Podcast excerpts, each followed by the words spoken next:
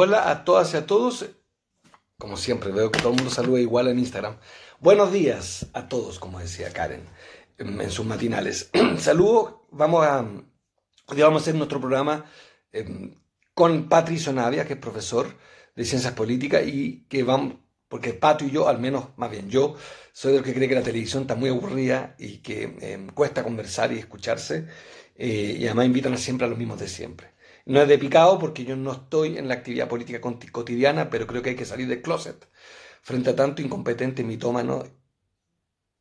Eso, me va a retar mi amigo Pato. Pero tenemos a un gran politólogo y vamos a hacer una conversación con Patricio, que es un gran politólogo, lo voy a presentar por Estados. Vamos a hablar de, política un domingo en la mañana, pero con otro ánimo eh, y con una propuesta que creo intercambiar con él. Hola Patricio. ¿Qué tal, Marco? ¿Cómo estás? ¿Cómo está tu, em, cómo está tu, semana, tu fin de semana? Bien, desbordado de, conferencias y de, de tareas, igual que tú, que además supongo preparas tus cosas. Déjame presentarte como siempre, porque hay gente nueva. Terrible, ya son la sonrisa.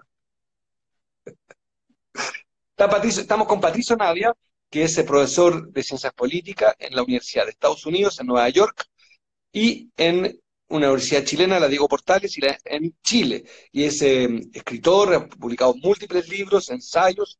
Eh, en fin, es un hombre que, se maneja muy bien a nivel de Latinoamérica y, por supuesto, del mundo, pero con, mucha, con gran capacidad de observación como politólogo en América Latina. Y quien les habla, que ya me conocen porque están en mi cuenta y en la de él también. Bienvenidos a los seguidores y seguidoras de Pato, a los que no son seguidores nuestros, bienvenidos a este diálogo en que eh, Patricio y yo acordamos por media hora, 40 minutos, una conversación política, también en mi caso en rebeldía por el nivel del debate en televisión, que se me parece al menos insuficiente. Así que vamos a intentar de, eh, hablar de otra manera de política hoy día. Y eh, vamos a comentar, vamos a partir con la noticia que es, una noticia, la renuncia de Mañalich. Yo sostengo, querido Pato, que, es, que, es, eh, que esta noticia eh, tiene algo como todos los cambios de gabinete profundamente irrelevantes. Creo que en la democracia actual, lo que es un buen síntoma, se volvieron irrelevantes y poco traumáticos los cambios de gabinete, y que la estrategia de Piñera de sacar a Mañalich separadamente del gabinete de hace nueve días para proteger a Mañalich, puesto que es también una manera de protegerse él, se fue Pato, se desconectó. Y voy a leer mientras tanto los saludos, va a reaparecer Pato. Para, eh, estamos hablando de Mañalich y del cambio de gabinete. A Natalia Contreras, gracias. Y aquí llega mucha gente, gracias. Y leo, aprovecho de leo los saludos, mientras tanto esperamos a Pato, que vamos a hablar de, la renuncia del ministro de Salud en Chile. Eh, muy buena nota en el mundo de sensaciones, Bur Federico. Ese programa de radio que estuve recién, de Futuro Rock, probablemente eh, Federico me, cuenta si es esa. Para, eh, aquí, aquí recuperé a Patricio Navia y supongo que Bur Federico es argentino. Eh, Federico que me acaba, si es el mismo Federico que me acaba de entrevistar. Estuvimos juntos en un programa de radio. Hola Pato, se te fue internet. no, no sé qué pasó. Te perdí por un segundo y ahora estoy de vuelta. Bueno, muy simple. Yo, yo sostengo que la renuncia de Mañalich es mucho más estratégica y que, y que es para, para proteger a Mañalich y protegerse, a sí mismo. Y más me preocupa, como se ha dicho entre ayer y hoy cien veces, que no es un cambio de estrategia, es más bien un cambio de eh, liderazgo. Pato. Pues eh, yo creo que es también un cambio de estrategia, creo que se juntan dos cosas, ¿no? Y, de hecho, eh, creo que esto es un reconocimiento tácito del gobierno de que esta guerra que el propio gobierno declaró, ¿no? Porque el gobierno usó, como hablábamos la semana pasada, este concepto de estamos en una guerra, pues el gobierno ahora reconoce que está perdiendo la guerra y que los últimos tres meses eh, fue una estrategia perdida, porque no es solo la salida de Mañalich, ¿no? Se va en Mañalich por un lado y por el otro el gobierno reconoce que su estrategia inicial del paquete económico que tenía era claramente insuficiente y ahora acepta un nuevo acuerdo de un paquete económico mucho más grande, 12 mil millones de dólares, por más tiempo, no por tres meses, sino por 24 meses, eh, para ir en ayuda de la gente para poder enfrentar mejor la pandemia. Lo que significa que estamos empezando casi de cero de nuevo en la lucha contra la pandemia y eso me parece eh, súper preocupante porque significa que en todas estas semanas que no hubo actividad económica, que hubo eh, cuarentena en muchos lugares, son en cierto modo semanas perdidas. Ahora tenemos que partir de cero porque la estrategia anterior eh, no funcionó. Y cuando tú usas el lenguaje de guerra, cuando usas esa, esa metáfora de que estás en guerra y sacas a tu general a cargo y después reconoces que tu estrategia no funcionaba, es porque estás perdiendo la guerra. Y eso, decirle a la gente ahora, saben que las semanas que ustedes se pasaron en cuarentena en realidad no sirven mucho y ahora vamos a empezar la cuarentena de nuevo, eh, tiene un costo emocional eh, muy fuerte. Y la posibilidad de que la gente, creo, que la gente respete esa cuarentena ahora se hace todavía más difícil. Yo estoy especialmente preocupado eh, por lo que está pasando. Después podemos también hablar del número de muertos, pero si es efectivo lo que, lo que se está diciendo, lo que dijo Zipper el viernes de que Chile tiene ya más o menos 5.000 muertos, entonces estamos con una tasa de muertes eh, más o menos parecida a la que tiene Brasil. O sea, y Brasil es uno de los países eh, de hecho, es el país en América Latina que le ha ido, eh, le ha ido peor. Entonces, me parece que las noticias del sábado, la salida de Mañalich, el nuevo plan económico, los datos adicionales sobre la cantidad de muertes em, son bastante eh, negativas, creo que son bastante preocupantes para el lugar donde se encuentra Chile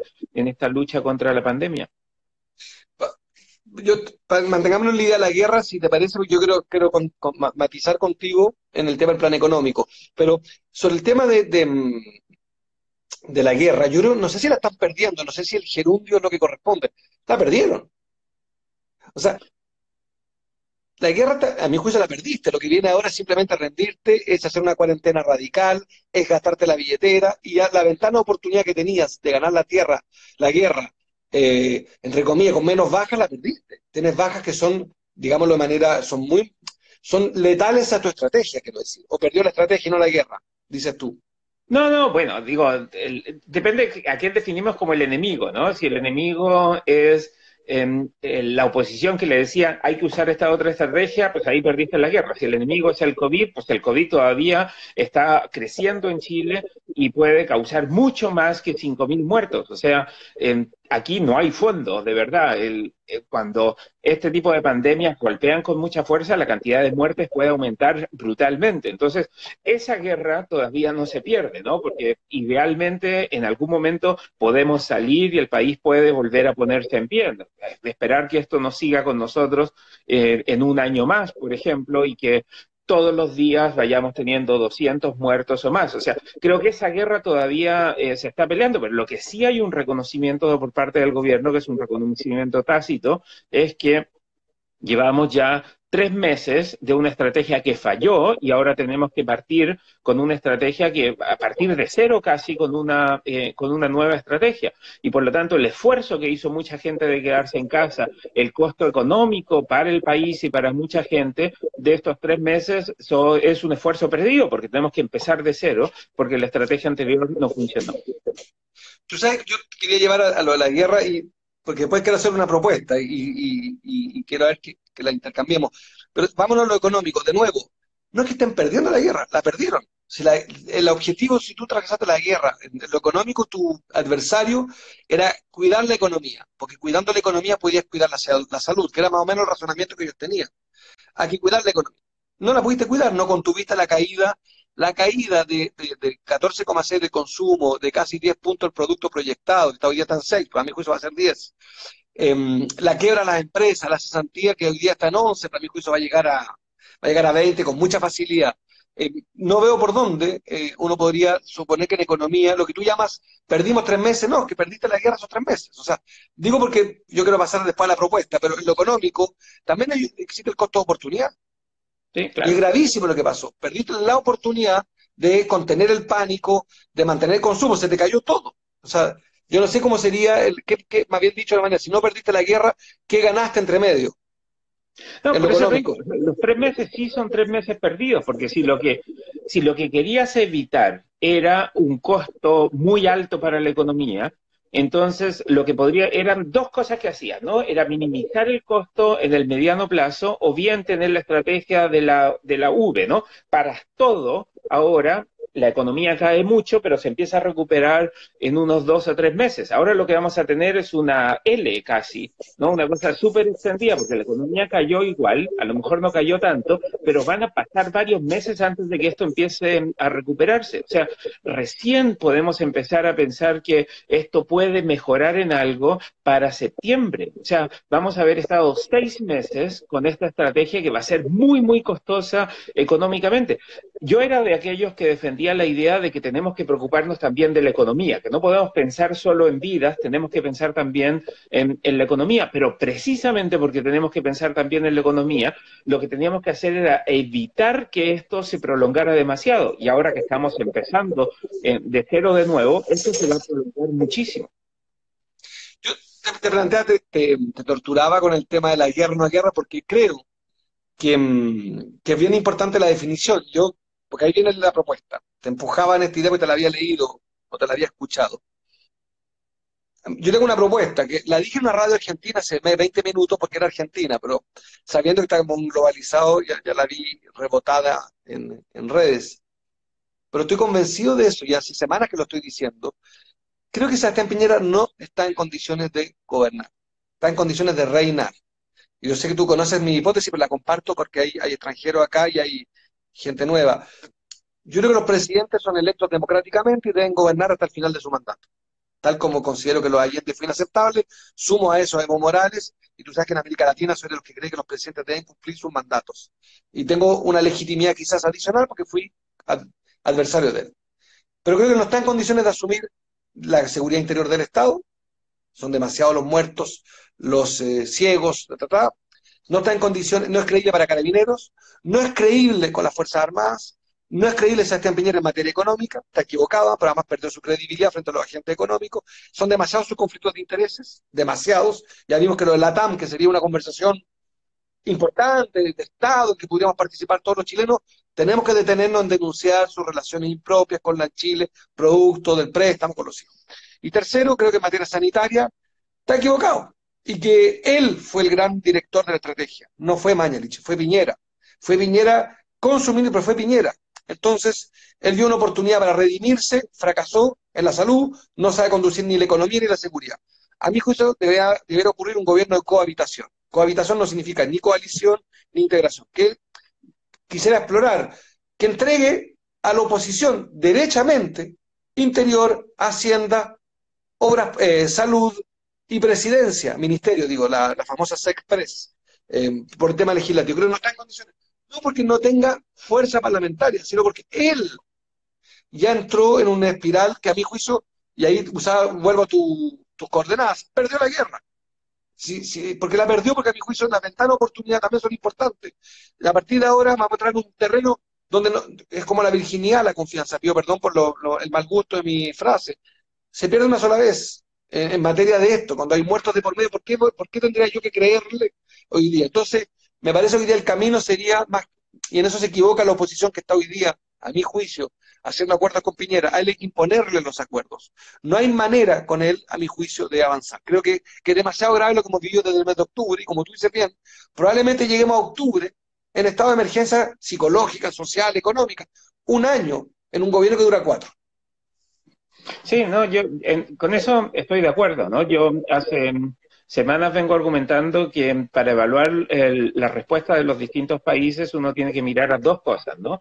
La capacidad del Estado de poder aterrizar las políticas de cada gobierno y la visión del gobierno. Si el gobierno tiene una visión adecuada pero no hay capacidad del Estado, pues eso no funciona. Tú has añadido un punto a, esto y también lo añadió, por cierto, Francis Fukuyama en un artículo en The Atlantic, que es el punto de la confianza, ¿no? Que necesitamos tres cosas, no son dos. No es solo la capacidad del Estado y el liderazgo del gobierno, sino también en la confianza en las instituciones. O sea, tú puedes tener un Estado con capacidad, pero si la gente no le cree, pues entonces no vas a poder implementar esas políticas públicas. Y parte de eso ha venido pasando en Chile. Se establece un, em, o se implementa una cuarentena en la región metropolitana y la gente simplemente no le cree al gobierno y tú no puedes meter presa a toda la gente que viola la cuarentena. O sea, tienes que tener capacidad del Estado, pero tienes que tener también niveles de confianza en las instituciones que sean lo suficientemente altos como para que la gente le haga caso a lo que el gobierno, em, a lo que el gobierno indica y a lo que el Estado em, busca implementar. Y ese triángulo en Chile eh, tiene dos problemas grandes ahora, ¿no? Uno de los problemas es la confianza, la gente no tiene confianza, y la otra es en el gobierno, el liderazgo del gobierno que ahora tiene que corregir rumbo y avanzar en otra dirección. Pero como el gobierno tiene que corregir rumbo, construir eh, más confianza a partir de eso resulta súper difícil. Entonces estamos en una situación especialmente complicada, porque si esto es una guerra, la gente ya no le cree al gobierno y eso es un problema muy grande para la lógica de guerra. La gente necesita estar unida y creer en el liderazgo nacional y ese es un problema bastante grande que estamos teniendo en Chile hoy y va a dificultar el esfuerzo del país, ya no del gobierno, sino el esfuerzo del país para poder superar la pandemia. A mí eso me parece especialmente preocupante. Vamos, vamos a, voy a leer comentarios, pero vamos que nos quedan dos temas. Uno, el acuerdo económico de hoy, que lo podamos comentar. Y en segundo lugar, en tercer lugar, cumplir con nuestro título, nuestro programa, que se llama Liberal versus Progresista. Y eh, a ver si las respuestas liberales son mejores que las progresistas, si existe ese, si existe ese debate frente al virus COVID-19. Sigo leyendo, eh, Ricardo Rivera dice cómo contactarte, Marco, eh, en mi WhatsApp o aquí por DM. Em, aquí te saluda mucha gente de distintos países, fíjate.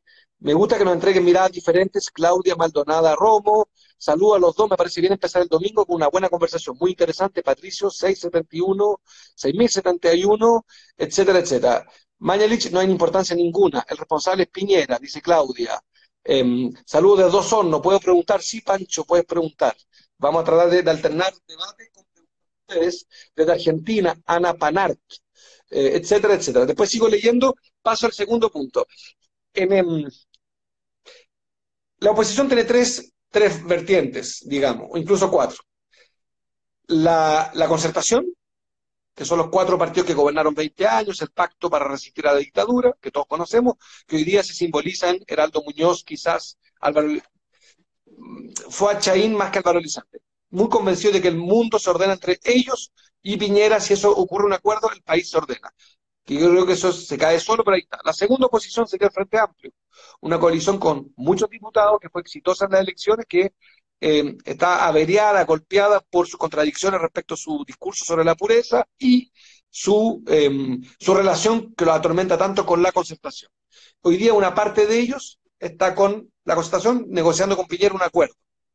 Y la tercera oposición, que es donde estamos nosotros, que llamémosla la, oposición más dura, donde están los regionalistas, comunistas, que también fuimos duramente golpeados electoralmente y que estamos levantando cabeza y hoy día, junto a una parte del Frente Amplio, armamos el Chile digno. Quiero ser justo con las tres críticas, las tres descripciones. La nuestra al alza, pero mucho menos influyente que la del Frente Amplio y la concertación. Hoy la concertación cerró un acuerdo con Piñera, que supone un, acuerdo de muchas cosas, son como nueve puntos, pero básicamente aumenta el ingreso eh, ético familiar de emergencia, el ingreso del IFE, y el ingreso familiar de emergencia de 65 mil pesos a 100 mil pesos. Ya no lo hace decreciente, lo mantiene parejo, lo hace por tres meses. Y agrega eh, un conjunto de temas respecto al FOGAPE, de acceso a las pymes, de, lo, de, lo, de la variable económica con lo que se, se pagan los créditos son bastante más cosas, pero más o menos los, sustantivos que aumenta el gasto fiscal y lo estiran 24 meses, si no me equivoco. O sea, no es, es una inyección fiscal que se alarga pensando el día después. Yo soy crítico de eso por dos razones. Una, concedo Pablo que es miserable, que es que siempre se puede más. Yo creo que hay que hacer la línea de la pobreza, que 100 mil pesos, aunque más que 65 mil, sigue siendo arbitrario. Y que la importancia para cualquier economista no es la arbitrariedad, es la confianza. Y hay una línea de pobreza que está pactada en Chile, 170 mil pesos, y se calcula según cantidad de miembros de la familia. Si eres, son cuatro, son 460 mil, si son tres, son 300 y tantos mil. El gobierno no hace caso y se mantiene firme en sus 100 mil pesos. En segundo lugar, que me parece más jodido, es que sigue siendo un plan miserable en tanto lo estiran en 24 meses, Segundo, porque el, segundo punto sobre lo, escaso y lo, poco audaz, cuando aquí lo que se requiere es un poco lo que hizo, fíjate, voy a citar a gente de derecha, Trump, Merkel, planes expansivos, Macron, planes expansivos, porque es muy importante la confianza y sostener. Y como yo te robo la frase y te voy a citar, partimos de cero. Como partimos de cero, entonces el esfuerzo fiscal tiene que ser ah, como si fuera de cero, como si los anteriores no hubieran existido, puesto que ahora partimos de cero, asumiendo tu lógica en la línea de tiempo. Yo que un mal acuerdo y que cometió un error esa parte de la oposición, pero como, como se trata de aprovechar lo que hay, como el acuerdo de paz, era un mal acuerdo, pero bueno, íbamos a ir al plebiscito, pero bueno, habrá que apoyar ese acuerdo de paz, ese acuerdo económico, para empujar por un sexto plan económico. ¿Qué opinas tú, querido Patricio Navia, pero que se están sumando? Estoy con Patricio Navia, politólogo, los domingos, en un programa que hemos titulado Liberal versus Progresista.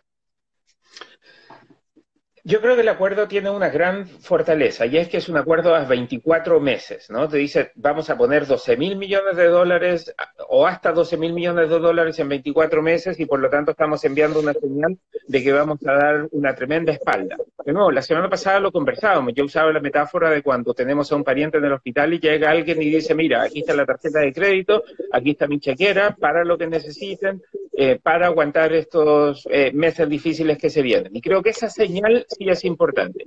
El debate de cómo nos vamos a gastar la plata y, y, cómo lo vamos a hacer, estoy de acuerdo contigo, hay harto espacio, pero también tiene la gracia de que cuando hay un gran acuerdo, ese acuerdo tiene más legitimidad. Entonces, cuando hay muchos grupos que participan en ese acuerdo, creo que eso le ayuda un poco eh, a recuperar la confianza. Me preocupa que este acuerdo haya sido ahora y no hace tres meses. O sea, como contribuyente en Estados Unidos, cuando esto empezó, me llegó un cheque del Departamento del Tesoro que no tengo, por el que no tengo que pagar impuestos, eh, de una ayuda económica que le llegó a toda la gente, a todos los contribuyentes en Estados Unidos para que pudieran tener plata para lo que durara eh, la crisis. No era mucho dinero, pero sustancialmente era más que eh, lo que se está entregando ahora en Chile. Y eso llegó en marzo.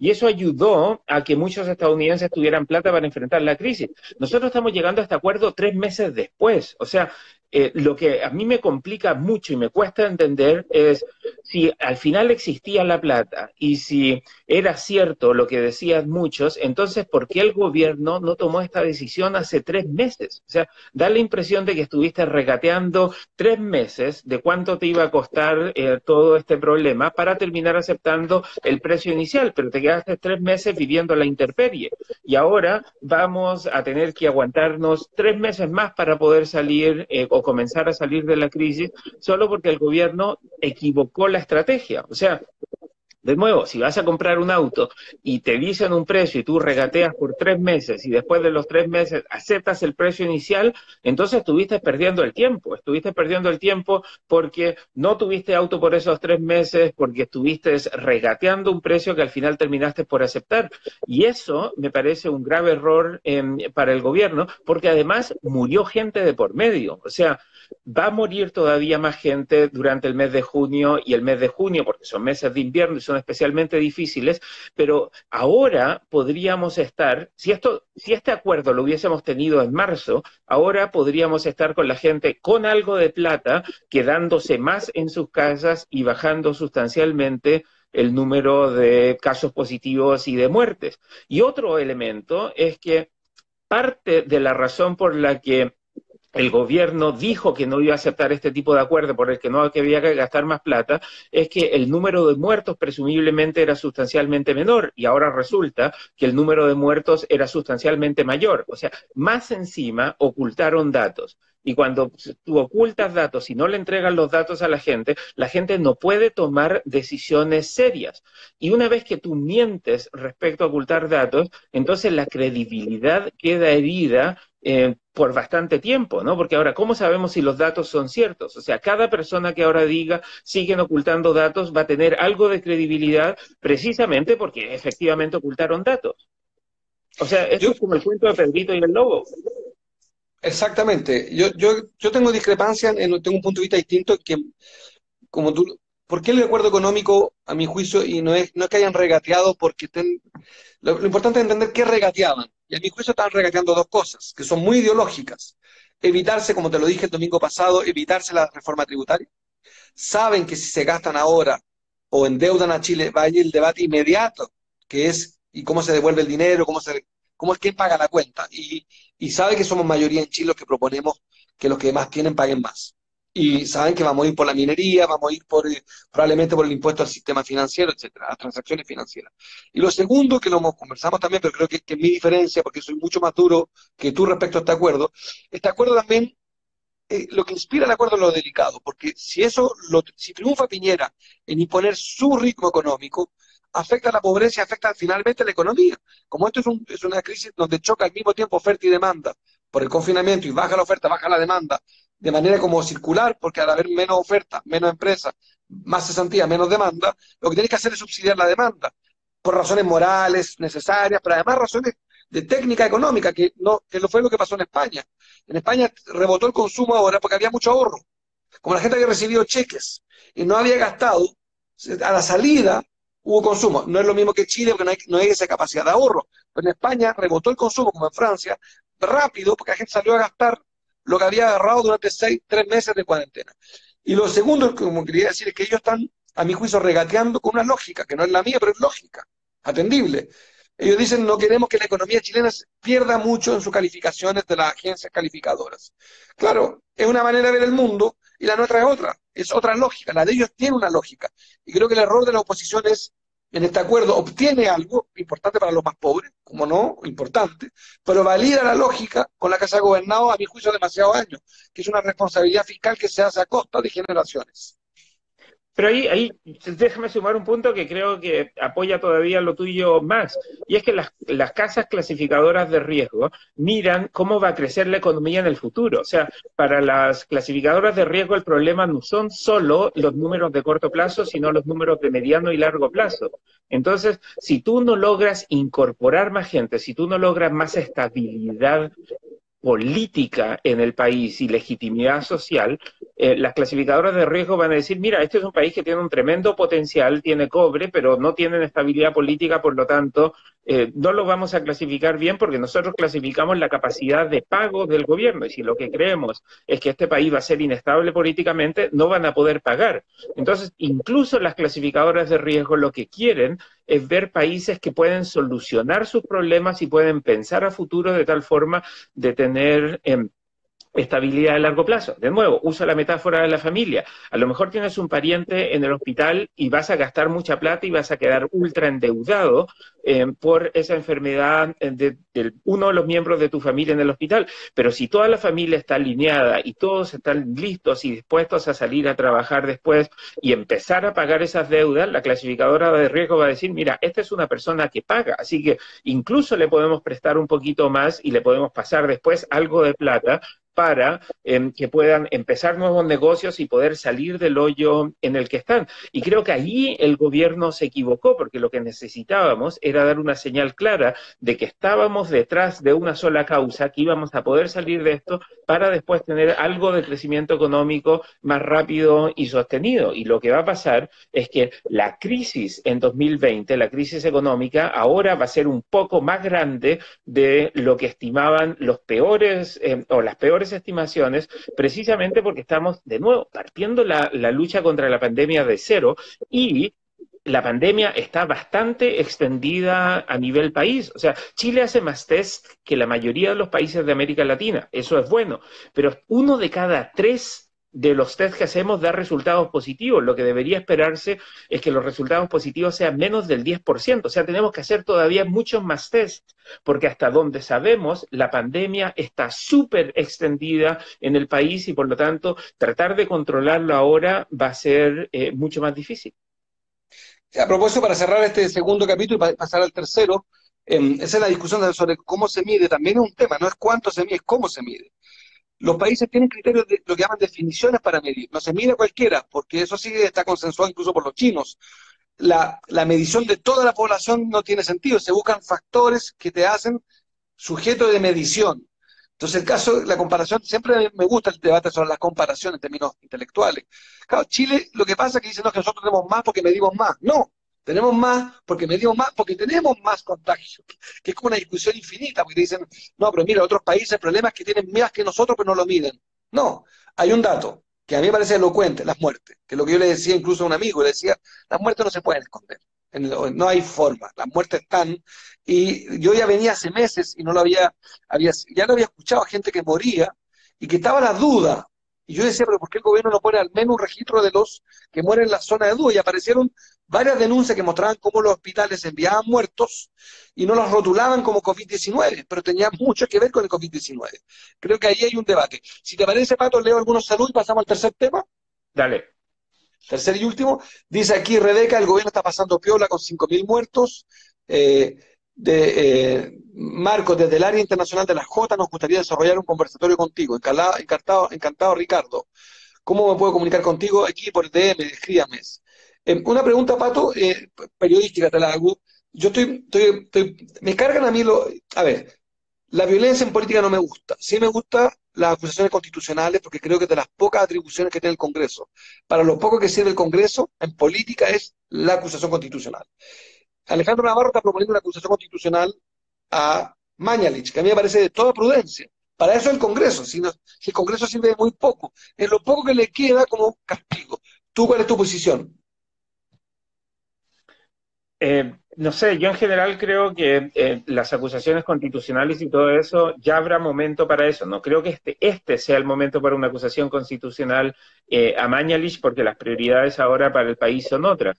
Eh, sí creo que, dado lo que está pasando, eventualmente habrá, no sé si acusaciones constitucionales, pero sí comisiones investigadoras y probablemente incluso eh, algunas demandas eh, civiles, algunas demandas en el sistema judicial contra lo que hizo el gobierno. Y dejemos que esos procesos avancen. Me parece que la preocupación ahora es y la urgencia ahora es tal que dedicarnos a una acusación constitucional creo que desconoce la gravedad del problema que estamos enfrentando. En Chile demasiada gente con COVID positivo y la pandemia está fuera de control. Entonces, preocuparnos de la acusación constitucional me parece que, si bien es súper importante, creo que la urgencia, la prioridad uno es em, la salud de los chilenos.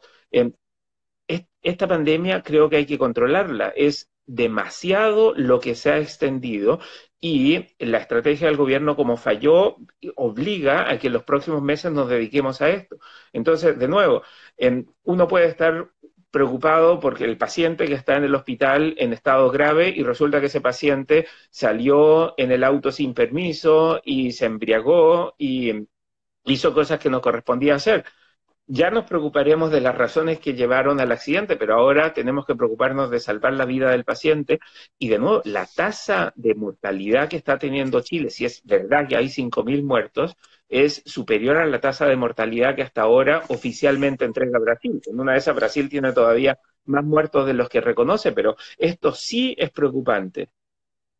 Yo, tengo un matiz, de todas maneras, la Constitución establece plazos para acusar constitucionalmente a alguien. ¿ah? Son los plazos de la Constitución, que establece reglas. No hay, estoy de acuerdo, claro, la prioridad del Congreso es otra, pero hay plazos también. Después no se puede presentar. O sea, me parece importante que la responsabilidad política se haga efectiva en Chile. Por lo mismo que uno le pide a las instituciones seriedad, un Congreso no puede dejar pasar una cantidad de muertes que a mi juicio algunas, no tengo la, soy en eso soy cauto, eh, algunas eran inevitables. O sea, había fue tan brutal, alguien tiene que hacerse responsable en algún minuto de la decisión de habernos hecho perder, como dices tú muy bien, tres, cuatro meses, porque entre medio se van eh, trastornos del sueño, violencia a las mujeres, lo que sabemos, una cuarentena en hacinamiento, o sea, no son tres meses que para ti, para mí son, son psicológicamente eh, angustiosos, pero para otros se pagaron con, para usar la palabra que tanto uso, con cicatrices, o sea, hay gente que quedó con cicatrices los tres meses y fue improductivo, o sea, hay violaciones, las denuncias de femicidio, de violencia contra la mujer aumentan, o sea, es demasiado grave. Yo creo que sí tiene que haber responsabilidad política, pero entiendo el, el razonamiento el tuyo, el de sentido común, claro. No es el momento de frascarse seis meses, de invento, seis semanas en la discusión eh, bicameral con comisión sobre, eh, estoy de acuerdo en eso. Déjame leer, gente. Gracias, Jimena Fuentes, desde el 2009 te sigo, sigue siendo el político más coherente, gracias. Nela Mena, Hola Marcos, si hubieran hecho una cuarentena total en abril, tal vez no estaríamos así como estamos, lo mismo está diciendo Pato de algún modo. Em, eh, en fin, yo pasaría al tercer tema. Eh, eh, le das con la guerra, con temático, dice, me dice a mí, seguramente provoca una crítica para mí. Vas de candidato a la presidencia, con tantos muertos de un soma no es el momento. Yo ahí me inspiro un pato, francamente no es el momento. Roboca dice, Robaca dice, Piñera es un peligro para Chile, yo estoy de acuerdo, por eso he hecho una propuesta temeraria, pero la hago por aquí todavía porque creo que hay que trabajarla más. en sangre. Oye, Pato, yo vuelvo al programa nuestro, al título. Hay, hay mucho más, pero hay como un debate eh, que hoy día se rotula, se titula de liberales versus progresistas. Están los conservadores, está la derecha, está el neoliberalismo, y, y tú te defines como un liberal. El otro día estuve en un debate con un liberal, un diputado que me decía, yo soy liberal, y yo le di una cuña retórica, pero me funcionó. Y decirle, tan liberal son ustedes que en los últimos seis meses han sacado a los militares como nunca a la calle. Tanto creen en la libertad que nos tienen hace seis meses con toque queda. Vaya liberalismo, le dije. Vaya que es retórica porque en realidad el liberalismo es mucho más que eso. Pero, pero me da la impresión que uno podría afirmar hoy, esto es una historia que se está escribiendo, que las políticas progresistas hoy han demostrado ser más sensatas, inoculan mejor ante el virus que las políticas liberales. Pato. No sé si inoculan mejor contra el virus. Lo que sí me parece en, claro y evidente es que en este momento la propuesta liberal y la propuesta progresista se parecen mucho. Creo que la propuesta liberal en ese sentido es bastante más flexible, ¿no? Los liberales no odian al Estado, los liberales creen que el sector privado es mejor, pero el Estado tiene que garantizar em, que funcione bien el, el sector privado. Y en este momento me da la impresión de que el Estado necesita tener una presencia clara y fuerte precisamente para garantizar las condiciones de en igualdad y las condiciones de oportunidades para todas que permiten que florezca el, liberalismo. Así que ahí no veo mucha, mucha tensión entre el liberalismo y el progresismo, al menos en este momento. Creo que eventualmente sí va a existir tensión porque mi, mi sospecha en general, y yo resumiría esto de forma simple diciendo que los progresistas eh, pecan por el lado de decir el Estado tiene que intervenir en esto, en esto y en lo otro, ¿no? Creo que los progresistas pecan por, por el lado de creer que el Estado puede intervenir eh, absolutamente en todo. Y los liberales pecan por el lado de creer que a veces el Estado no debería intervenir casi nunca, ¿no? Esto es casi como los papás, ¿no? Un papá puede decir, puede estar demasiado preocupado de los hijos todo el tiempo y otro papá puede estar demasiado despreocupado me pasa todo el tiempo con, mi esposa. Por cualquier cosa, mi esposa quería llevar a nuestro hijo a la clínica y yo no quiero llevar nunca a nuestro hijo a la clínica. Y hay veces en que pues, tendríamos que haber ido y otras veces en que ir pareció eh, excesivo e innecesario. Entonces, en ese sentido creo que hay, que hay dos sesgos distintos y por eso me parece importante este, este diálogo. Pero creo que la evidencia en este momento es tal que en todo el mundo, incluidos los países más liberales, o sea, los países más capitalistas em, del mundo, también creen que el Estado tiene que intervenir con mucha más fuerza. Y por eso te decía, si Estados Unidos, que es uno de los países en ese sentido más neoliberales, en el sentido de que la iniciativa privada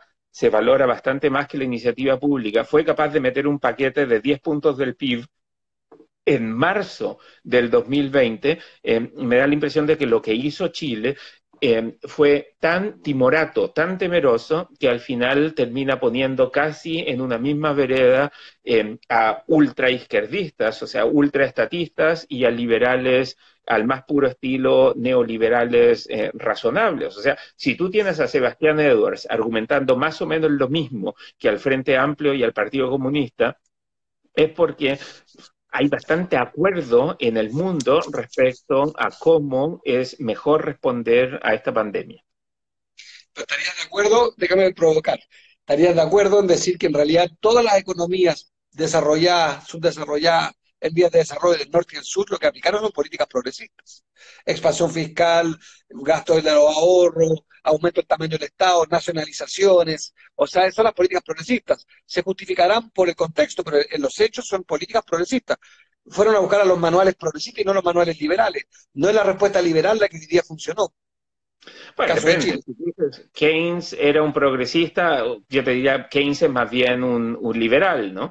Que los liberales adopten estas políticas progresistas en cierto momento, me parece que no dice que las políticas progresistas sean mejores. La pregunta es qué va a pasar cuando hayamos salido de esta pandemia y algunos digamos, bueno, estamos volviendo a la normalidad, es momento de que el Estado se retire de estas áreas de la economía probablemente algunos progresistas van a decir, no, el Estado tiene que seguir en estas áreas de la economía por mucho tiempo más.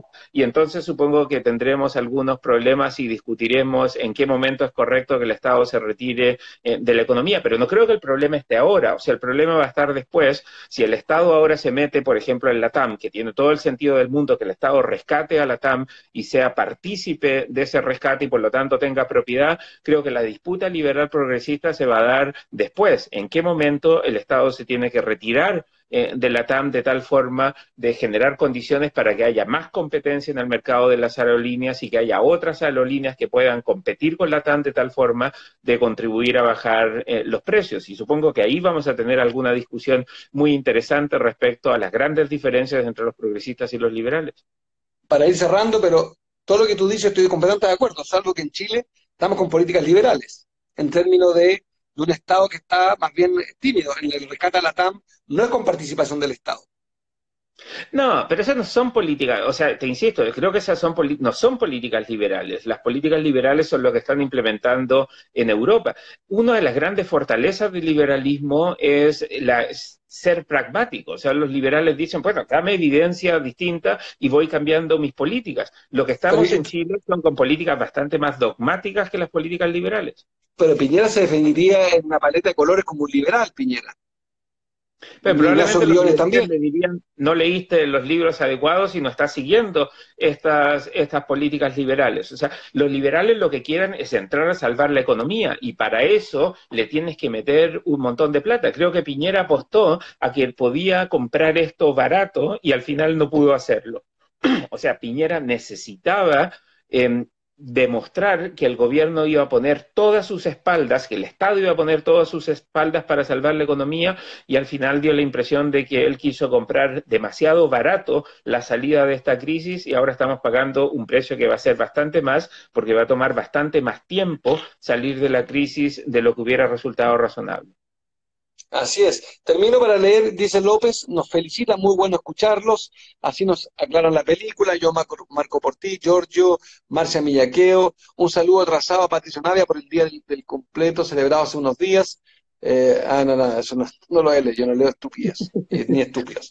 La oposición no existe, estamos perdidos, eh, em, em, será todo una mentira lo del COVID, 19 las de la OMS para que distraiga la economía mundial, ¿no sé, ¿ok? Em, el Partido Radical dice aquí, Gabriel, no están en el acuerdo. Gracias por aclararlo. Eh, el Frente Amplio no se vendió, discutible Robaca, pero bueno, yo estoy por la unidad, así que por ahora vamos a estar, vamos a estar muy patero. Saludo a, la bancada del 1%, Bolívar, te mandamos un beso igual, etcétera, etcétera. En fin, aquí em, muchos mensajes y algunos estúpidos, pero siempre hay una cuota, somos nosotros creamos la ley de cuotas con Pato, así que bienvenidos y para que el programa tenga energía, ustedes nos ayudan, así que los ociosos quédense, no se vayan. Aquí dice eh, que tengan eh, un, buen, eh, un buen domingo, gracias Claudio, nos felicitan, etcétera. ¿Quién paga la cuenta? En fin, hay muchos comentarios. Gracias a todas y a todos, querido Pato, y repetimos el próximo domingo. Repetimos el próximo domingo y feliz cumpleaños. Estuviste de cumpleaños recién, así que espero lo hayas disfrutado en cuarentena. Gracias, sí fue. Fue un gran día y recibí mucho, mucho cariño, me hizo mucho bien, te agradezco.